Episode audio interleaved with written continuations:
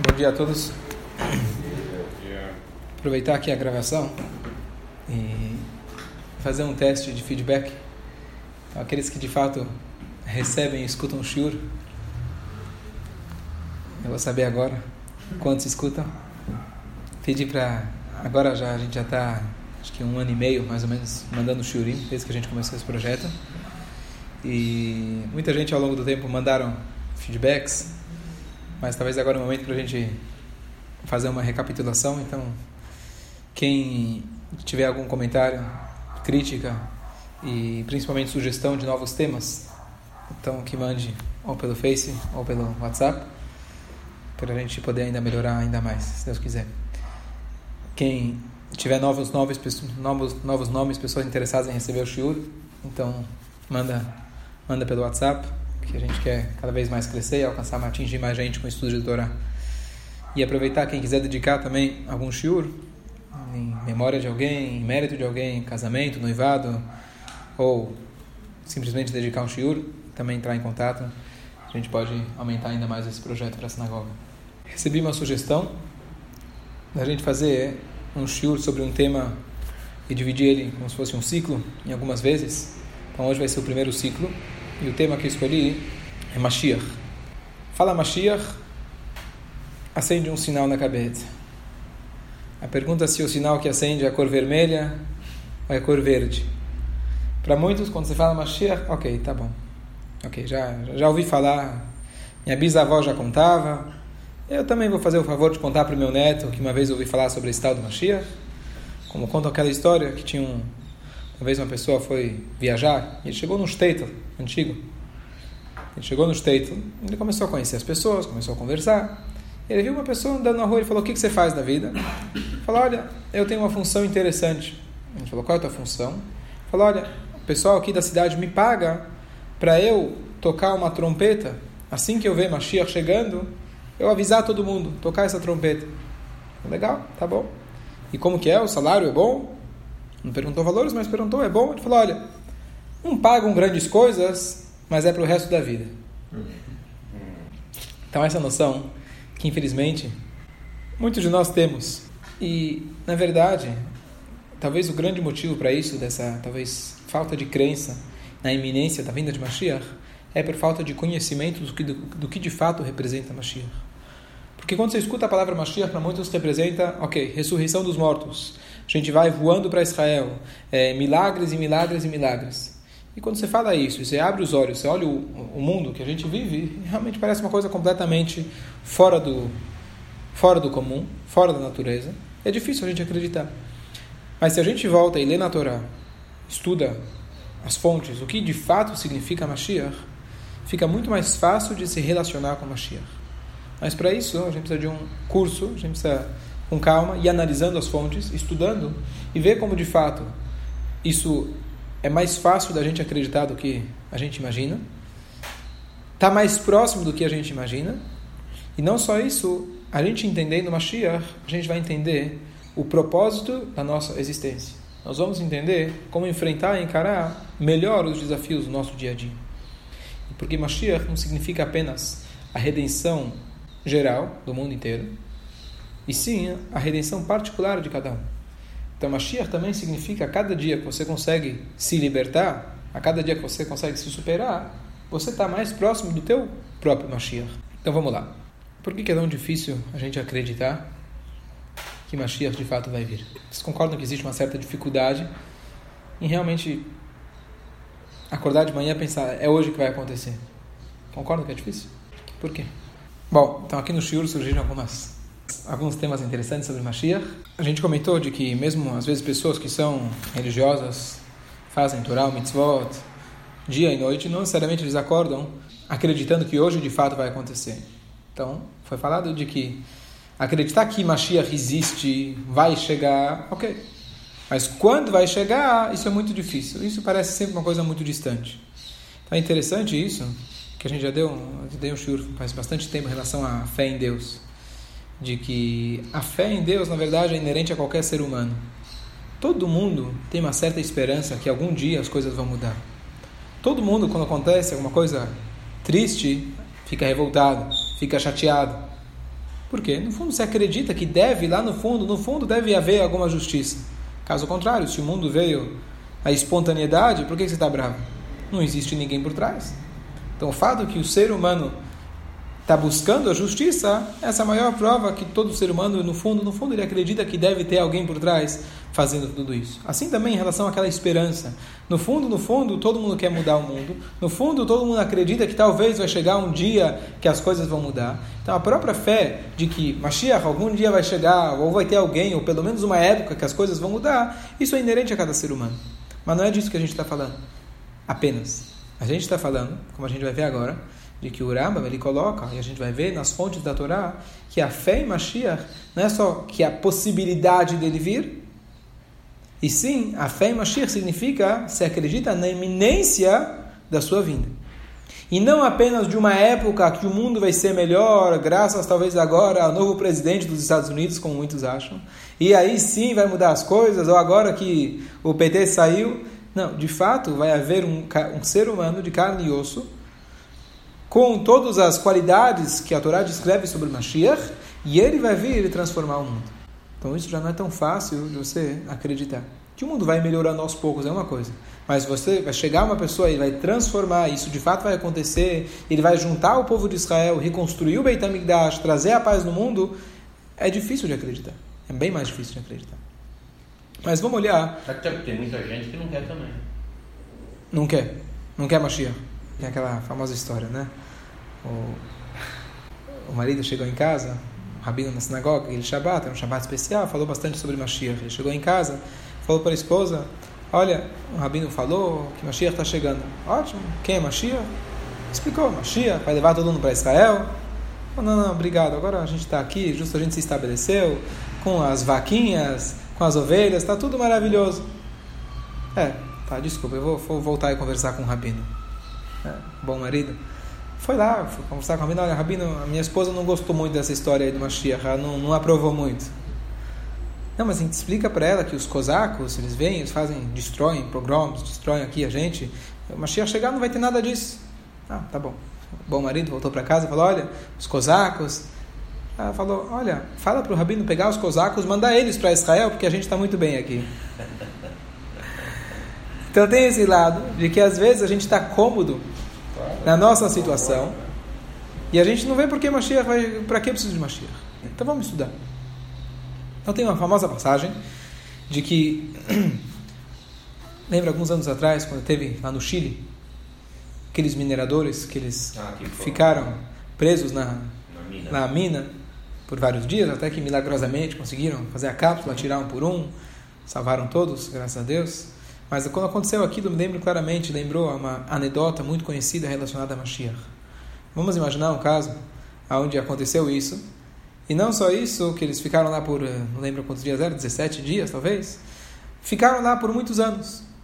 E eles estavam lá com suas famílias, e tiveram seus filhos, depois tiveram seus netos, e a coisa foi andando. Então qual que é a natureza das coisas? O pai, o primeiro que conhecia o mundo lá fora, para ele era tão óbvio que o mundo existia, não precisava de, de prova nenhuma. O filho dele também acreditava, porque o pai dele falava com tanta clareza que existia o sol, existia a lua, existia o céu, existem pessoas, existe todo um universo lá fora. O neto falava: Olha, meu avô acreditava que lá fora tinha o um mundo. E assim as gerações vão passando até que se esquece por completo que haveria um mundo. Um belo dia, quando conseguem abrir um espaço dentro da mina e passar uma cápsula para tirar as pessoas, eles olham para aquilo e falam: O que você quer da minha vida? Eu estou bem aqui. A gente tem pão, a gente tem água, temos nossas famílias e já se acostumaram com a escuridão. Essa é a anedota. Então, de fato, isso que acontece com a gente quando se fala em relação à fé em geral, mas especialmente quando a gente fala de uma época melhor. Quando a gente se acostuma com a escuridão, a gente tende até a acreditar que a escuridão é a luz.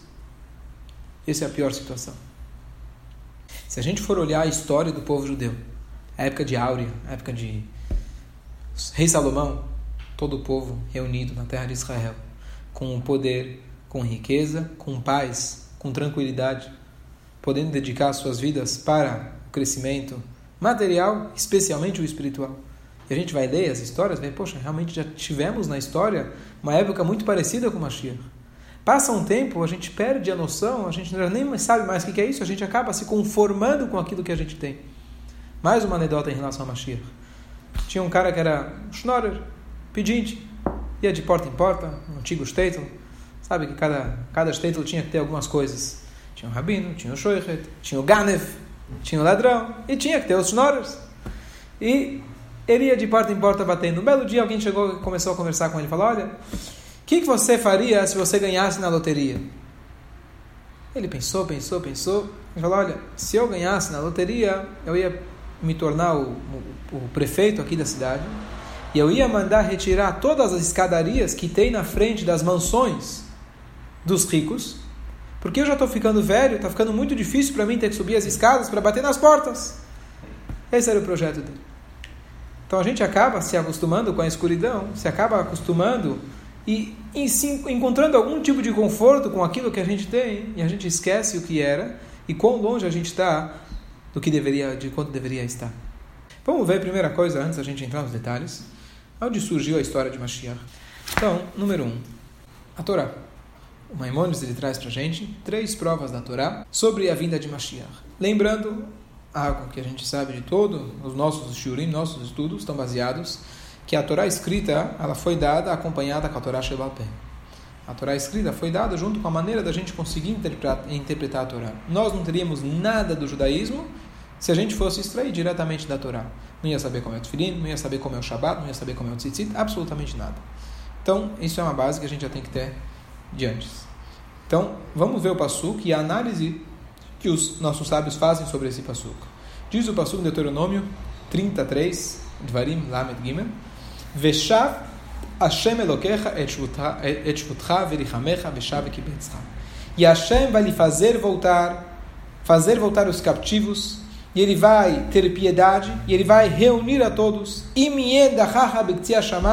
Se os mais distantes vão estar, Hashem, Hashem vai trazer eles de volta. Dizem nossos sábios, essa é uma alusão clara para a época que isso vai acontecer. Quando Hashem ele vai reunir todos aqueles que se dispersaram ao longo dos anos do exílio, vai ter uma época onde todos eles vão se reunir novamente. Deus vai trazer eles de volta para nossa terra. Em outro lugar, diz a Torá claramente para nós,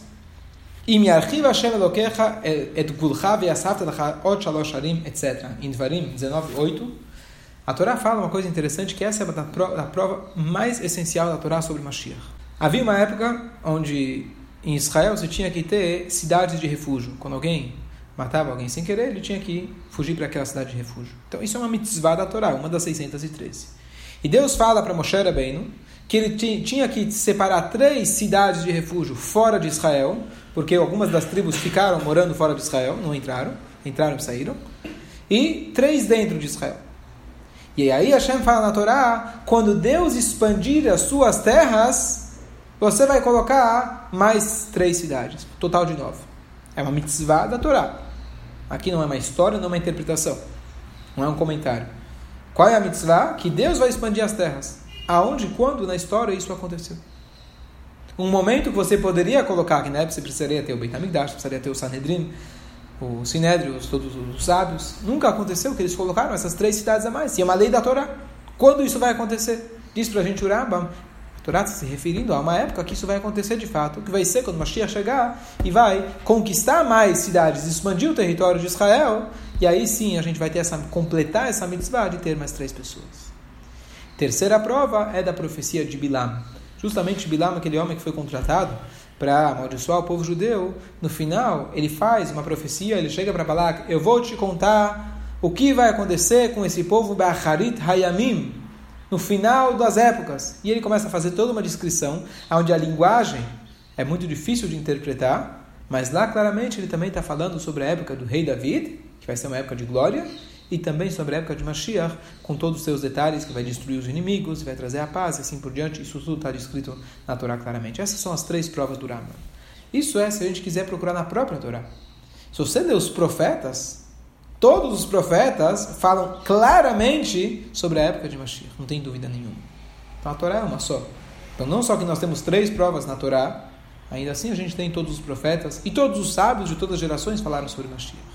Mais ainda, Se alguém acha que é uma invenção, ou que é uma coisa esquecida, nós temos o Shmona Esre, que a gente faz todos os dias, 19 brachot, três vezes por dia. Para e leia, você sozinho, a tradução dessas brachot, me fala sobre o que está falando essas brachot. 12, pelo menos, das 19, falam sobre a época de Mashiach. Hashiva Shoftendo vai fazer voltar os juízes. Tekabe Shofar faz tocar o grande shofar, que vai ser quando Mashiach chegar. Etzemach David Avdecha Miratatzmiach, faça novamente renascer, ouvir a, a, a, descendência do rei Davi, que é Mashiach. Ved Yerushalayim Ircha, reconstrua Jerusalém, Bonei Yerushalayim. E assim por diante, Mechayem Etim, ressurreição dos mortos. Todas as brachot, praticamente, estão falando sobre a vinda de Mashiach. Então isso está claro na Torá, não é invenção de ninguém. Isso está claro na Torá, está claro nas Filá, está claro em todos os profetas. E a grande pergunta é qual a importância da gente acreditar nisso? Por que tanto ênfase nesse Mashiach? Tá bom, muita gente fala, olha, eu estou feliz do jeito que as coisas estão. Baruch Hashem, hoje em dia eu posso sustentar minha família. Hoje em dia a gente tem liberdade para fazer o Shabbat, para fazer o Kasher. A gente tem, Baruch Hashem, todas as condições de fazer a Torá. Para mim, se Mashiach vier, quando ele vier, eu vou ficar muito feliz. Eu não vou falar para ele que eu não vou, eu até vou junto com ele, vou ficar muito feliz. Mas se eu não ver, meu filho vai ver, meu neto vai ver, meu bisneto vai ver para mim eu não, não vai me fazer tanta diferença. Eu estou feliz, Baruch Hashem, tanto no âmbito material, no âmbito espiritual, eu estou satisfeito. Alguém que está com tsures, grita Mashiach, Mashiach, né? Mas eu que Baruch Hashem está tudo bem, vou ficar feliz se ele vier. Eu não estou esperando e ansiando. Você falar desse jeito, você está indo contra um dos princípios da fé judaica. O Rambam coloca, escreve para a gente os 13 princípios da fé, que isso está na Animamin, que muitos leem depois da, depois da fila Animamin. É a mesma Animamin que diz para você, você acredita que existe um Deus, que Ele é o único. É a mesma Animamin que você acredita que a Torá veio dos céus.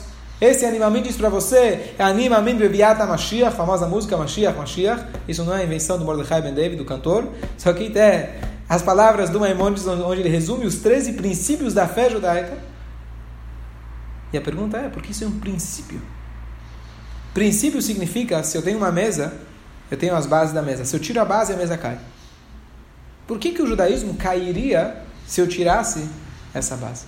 Essa é a pergunta. Por que, que isso é um princípio? Por que, que é tão importante eu ansiar e esperar pela vinda de Mashiach? Deixa, Baruch Hashem, eu estou feliz do jeito que as coisas estão. Estou confortável, estou cômodo, mando os cosacos para Israel. É verdade, tem lá atentados, mas Baruch Hashem, a coisa agora melhorou e faz parte da vida. Infelizmente tem momentos e tem momentos, mas de maneira geral podemos dizer que as coisas estão tranquilas. Por que, que é tão importante? A Torá mesmo exige da gente. Então acho que vamos deixar essa pergunta para o próximo show, se Deus quiser.